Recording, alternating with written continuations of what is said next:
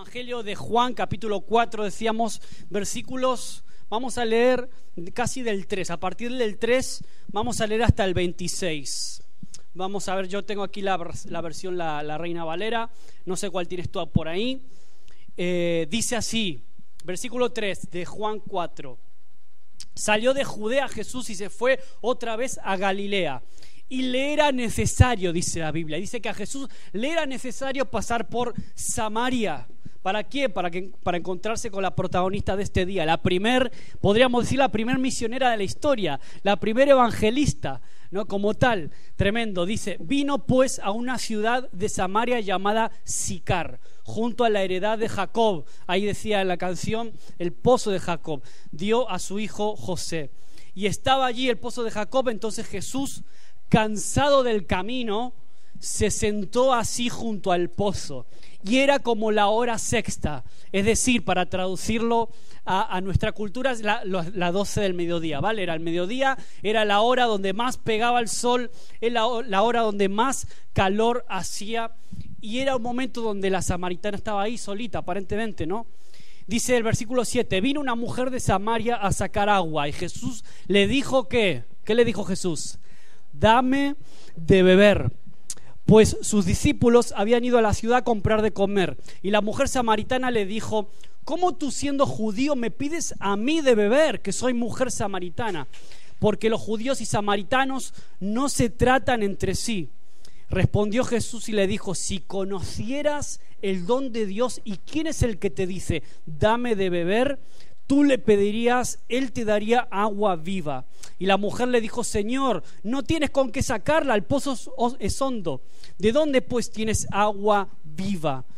¿Acaso eres tú mayor que nuestro padre Jacob que nos dio de este pozo del cual bebieron él, sus hijos y sus ganados? Respondido Jesús le dijo, cualquiera que bebiere de esta agua, o sea, de este pozo, va a volver a tener sed, mas el que bebiere del agua que yo le daré no tendrá sed jamás, sino que el agua que yo le daré será en él una fuente de agua que salte para vida eterna. La mujer le dijo, Señor, dame esa agua para que no tenga yo sed, ni venga aquí a, saciar, a sacarla. 16, Jesús le dijo, pues ve, llama a tu marido y ven acá. Respondió la mujer y dijo, no tengo marido. Jesús le dijo, bien así has dicho, no tengo marido porque cinco, cinco maridos has tenido y el que ahora tienes no es tu marido. Esto has dicho con verdad. Le dijo la mujer, Señor, me parece que tú eres profeta. Nuestros padres adoraron en este monte y vosotros decís en Jerusalén es el lugar donde se debe adorar. Jesús le dijo, mujer, créeme que la hora viene cuando ni en este monte ni en Jerusalén adoraréis al Padre. Vosotros adoráis lo que no sabéis, mas nosotros adoramos lo que sabemos, porque la salvación viene de los judíos. Mas la hora viene y ahora es cuando los verdaderos adoradores adorarán al Padre en espíritu y en verdad, porque también el Padre tales adoradores busca que le adoren. Este versículo tan famoso que parece un trabalenguas casi. Vamos a seguir. Dios es espíritu, dice Jesús. Y los que le adoran en espíritu y en verdad es necesario que le adoren. Y le dijo la mujer, sé que ha de venir el Mesías, llamado el Cristo. Cuando Él venga nos declarará todas las cosas. Jesús le dijo, yo soy el que habla contigo. En ese momento Jesús se le revela, le dice quién es y la mujer queda cautivada, ya mm, estaba siendo cautivada por todo lo que Jesús le decía porque de alguna forma le, le adivinó su vida, conocía su vida, conocía que había tenido otros maridos anteriores.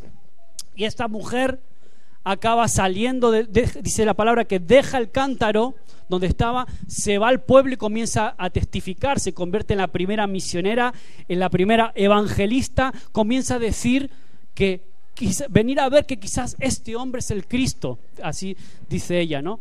y dice que más adelante la escritura está, eh, dice que de hecho en ese lugar de Samaria muchos se fueron convirtiendo, fueron creyendo y se llenaron de expectativa para poder ver a Jesús. De hecho Jesús es de las pocas veces donde él termina quedándose más tiempo del que tenía en un principio pensado, se queda más días porque había mucha expectativa por escuchar sus enseñanzas y por saber quién él era. O sea, una mujer de dudosa reputación. Una mujer, y tú dirías, pues vaya, ¿no? La primer misionera, vaya misionera que eligió Dios. ¿Qué dedo tiene para elegir a la gente?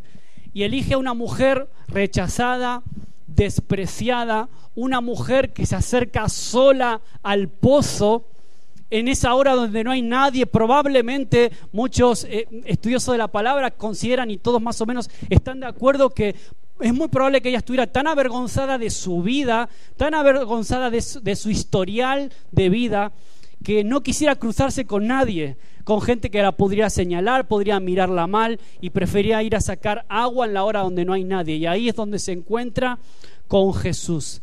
Y qué bueno es ver que la gente que tiene un encuentro con Jesús nunca sigue siendo la misma. Esta mujer que seguramente estaba avergonzada, le llama la atención que un judío, siendo hombre y encima judío, se dirige a ella, siendo samaritana, le pide dame de beber, ya eso provoca en ella una extrañeza y sin embargo es cautivada. Y a tal punto que esa vergüenza, ese rechazo que seguramente ella había experimentado a lo largo de su vida, de repente se cambia y se transforma en una persona que es capaz de testificar a otros y hablar de Jesús a otros, a otros hombres, a otras personas en, su poblado, en su ciudad. Entonces, ¿qué hace Jesús básicamente con esta mujer? ¿Qué hace Jesús cuando se acerca a la vida de la gente? Y lo que hace es restaurar la dignidad como persona. Porque en el mundo eh, hay muchas personas, muchas más personas despreciadas de lo que nosotros creemos o lo que a veces imaginamos. Y esta samaritana de la que nos cantaba Andrés a su momento, esta samaritana de la que estamos leyendo ahora, era una persona así, una persona seguramente despreciada. Muchos la verían como una, como una cualquiera, una mujer con... Imagínate, hace más de dos mil años en Palestina, una mujer que haya tenido más de cinco maridos cinco hombres que la dejaron porque la mujer en ese tiempo no valía nada realmente, no tenía dignidad, el hombre era quien pues, se podía separar de la mujer y sin embargo ella, me imagino una mujer rechazada, una mujer que seguramente estaba insatisfecha, de hecho el título del mensaje es una mujer insatisfecha. ¿Por qué? Porque probablemente haya querido saciar su sed, a base de relaciones con hombres en este caso. No lo sabemos, la Biblia tampoco lo detalla, pero si era una mujer, yo me imagino una mujer, ¿cómo sería, no? Para haber tenido cinco maridos, no sé qué hacía con ellos. Alguna vez te lo preguntaste, no sé, sería como una especie de, de viuda negra que le metería pues algún tipo de veneno y se los cargaría. ¿Cómo puede una mujer de hace más de dos mil años, eh, qué tipo de reputación tendría esta mujer? ¿Qué tipo de, qué se diría de ella? Y es muy probable que ese sea el motivo por el cual ella se escondía, iba al pozo a esas horas donde no había nadie, y, es, y por eso es cautivada por un Jesús que se dirige a ella siendo mujer, siendo samaritana, se dirige a ella, le pide de, beber y empieza a soltarle una, una serie de revelaciones tremendas. Entonces, una mujer insatisfecha, con su imagen, su reputación destruida, con un estigma. ¿Cuántas veces? Yo creo que muchos de los que estamos aquí podemos decir que hemos sentido a lo largo de nuestra vida momentos eh, como este, de sentirnos insatisfechos, de sentirnos que nos falta algo, de sentirte estigmatizado por algo, rechazado por alguna circunstancia de la vida. Creo que todos o los que estamos aquí, todos podemos en algún punto hasta sentirnos un poquito identificados con esta, mujer. Esta mujer por primera vez en mucho tiempo se siente tratada como una persona normal, no como un objeto sexual. Y Jesús, como siempre, llega al fondo del corazón y le habla acerca de este agua viva. ¿Qué es esto de un agua viva? Un agua que, te sacia tu sed para siempre. ¿De qué se trata esto? La, mujer en un principio no lo comprendía. Y lo que le explica es que Dios mismo es quien puede satisfacer la sed interior, porque Él no desprecia a nadie. Y yo decía antes que las personas mm, van bebiendo de diversas fuentes, diversos pozos, para intentar saciar la sed que realmente solo Dios puede llenar. Algunos lo intentan llenar a base de relaciones, con personas, gente que no puede estar sola, que no puede mantenerse soltera, que necesita. Yo hablaba con Romina de una persona que, que, vivía una situación algo parecida, de una, encadenando una pareja tras otra, nunca estable, incapaz de estar sola para reflexionar sobre su vida. En este caso una mujer, pero podría ser un hombre. ¿Cuántas personas hay que están bebiendo de ese tipo de fuentes? Necesitan relaciones sentimentales con las que sentirse llenos, necesitan sentirse saciados. ¿Conoces gente, gente así? Yo estoy seguro que puede ser esa fuente a lo mejor, pero para otros su fuente es el éxito, para otros puede ser el trabajo, el dinero, fuentes en, la que, las que tú intentas beber para llenar ese vacío que Jesús te está diciendo solo Dios puede, puede llenar. Por eso la verdadera adoración, dice Jesús, es espiritual, no es ritual, ni religiosa, ni emocional. A veces se conecta la adoración asociamos la adoración con música. Y aquí vemos que la verdadera adoración en este momento de esta mujer, cuando fue su corazón transformado, fue ir y testificar, ir y contar lo que Jesús estaba haciendo, lo que había hecho por ella, cómo la había tratado, lo que había hecho de su vida, lo que había dicho acerca de ella. Ella lo consideró un profeta, enseguida se dio cuenta que no era una persona normal. Primero dijo que era un profeta hasta que luego Jesús se identificó como el Mesías. Y esto terminó de, cautivarla por completo. Entonces Dios nos recuerda una y otra vez que para Él no hay personas despreciadas, no hay personas unas más valiosas que otras, ni mucho menos importantes unas que otras. Lo que se escondía, esa mujer que se escondía, termina proclamando a los cuatro vientos que es una persona nueva porque Dios mismo se encontró con ella. ¿Cómo?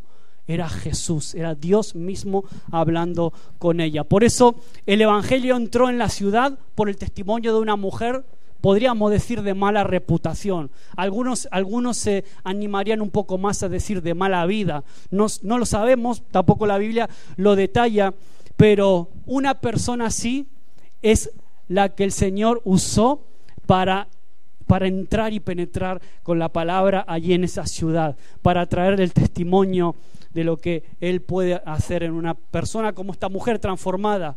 Una mujer mal vista y peor querida por la gente del pueblo se transforma en una misionera. Me encanta como Dios.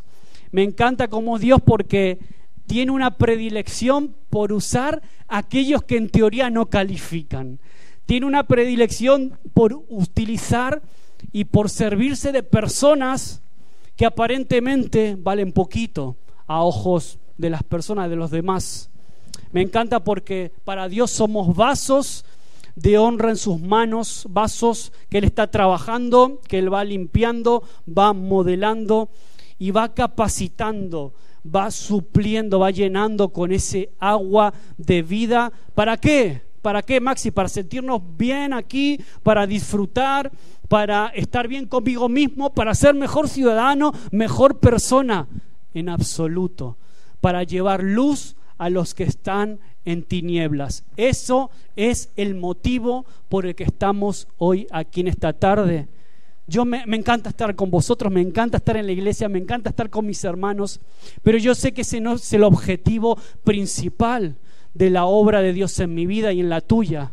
El objetivo es que tú puedas convertirte en una samaritana que vaya y testifique a otros, en un misionero, en una misionera. Una mujer que había pasado por manos de varios hombres, una mujer que había sufrido mucho, pero un encuentro con Jesús en donde recibe perdón y su vida de repente es reorientada y es plena me encanta eh, poder leer y, y poder considerar acerca de historias como esta. Me encanta porque mi fe también es retada. A veces yo también recibo un cachetazo de parte de Dios cuando de repente te pones a juzgar a personas que según tus parámetros o tus criterios no califican. Pero Señor, ¿cómo usas a esa? Pero Señor, ¿cómo utilizas a ese? Mira el pasado que tiene, mira la vida que tiene. Pero a Dios le encanta usar ese tipo de personas. Así que esta es una, una, una historia que a mí me llena y me desafía y me lleva a ver mucho más allá de lo que a veces ven mis ojos, me lleva a ser agradecido porque yo fui también un samaritano en algún sentido. Y todos los que estamos aquí en algún momento los fuimos hasta que llegamos a los brazos del Señor. Así que vamos a charlar ahora un poquito más acerca de esto, vamos a dejar que, que el Señor siga hablando a nuestras vidas a través de las preguntas que vamos a ir desarrollando en el grupo, pero a mí me gustaría poder orar por esto, por este desafío por este llamado, un llamado que, que puede ser para alguien que no conoce al Señor y que también se siente así, ha sentido el rechazo de otros en su vida y que puede tener un encuentro con un Padre que le ama, pero también es un desafío para nosotros los que llevamos tiempo en el Señor, los que llevamos caminando en el Señor, que nunca se nos olvide cuál es nuestro verdadero llamado, cuál es el objetivo por el cual Jesús murió en la cruz, derramó su sangre, no lo hizo simplemente para darte una bonita familia, una cómoda vida, una cómoda estancia en la tierra hasta que te vayas al cielo. Hay una misión que nos encomendó y nos puso las manos. La tenemos. Yo y tú seguro que decidimos un día abrazarla. Vamos a orar, cerramos los ojos. Señor, te damos las gracias este viernes último viernes de, agosto del año 2022, con esta historia que muchos de nosotros ya conocemos, ya hemos eh, reflexionado y considerado acerca de ella, pero ¿cuánto tienes para enseñarnos, Señor? ¿Cuánto tienes para enseñarnos, para seguir moldeando nuestro corazón? para ayudarnos a entender y a ver a las personas como tú las ves, Señor, líbranos del juicio rápido que a veces establecemos sobre las personas. Líbranos de ese escrutinio con el que a veces miramos a la gente, miramos sus vidas y no logramos ver el potencial que de, verdad tú ves en ellas, Señor. Ayúdanos a amar como tú amaste a esta mujer. Ayúdanos a, a poder tener ese fuego del que cantábamos al principio, esa llama siempre encendida, cuidar ese fuego, Señor, que hay en nuestro corazón, esa llama eh, que podamos contagiar a otros como hizo esta mujer, que podamos contagiar a otros.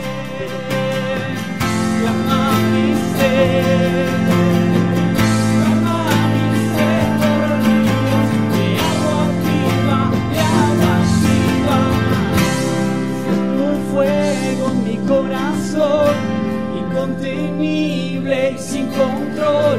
Yo quiero más en ti, Dios. Yo quiero más en ti.